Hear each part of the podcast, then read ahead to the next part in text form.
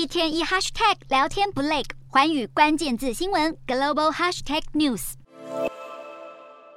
看到英国首相特拉斯走进国会就座，对面的在野党工党议员们齐声喝倒彩，给予嘘声。这是特拉斯抛弃灾难性的减税经济政策后，首次面对国会质询，而工党议员们也抓紧机会尖锐质询。而工党领袖施凯尔更是毫不留情面质疑特拉斯为什么还留任。面对在野党议员质询，特拉斯坚称不会轻言放弃。不过，看着保守党民调雪崩式下滑，显示出就连英国民众对特拉斯的耐心也几乎耗尽，纷纷喊话要首相下台。特拉斯的危机一波接着一波来，除了要面对在野党工党不友善质询外，还要面对自家党员逼宫。危机不止于此，继前财相夸腾辞职之后，内政大臣布瑞佛曼也跟进请辞，在任仅四十三天，是二十世纪以来英国最短命的内政大臣。这也是特拉斯过去一周内第二次更换内阁高阶官员。布瑞佛曼在辞职信中提到，政府的正常运作由赖官员为自己的错误负起责任，犯错了就承担责任辞职，被外界解读剑指特拉斯。不过特拉斯并没有多做回应，只对布瑞佛曼在任内的付出表示感谢，并立即指派在前首相强生任内担任运输大臣的夏普斯接任内政大臣。但面对内阁高阶官员接连辞职走人，特拉斯要走出执政危机难上加难。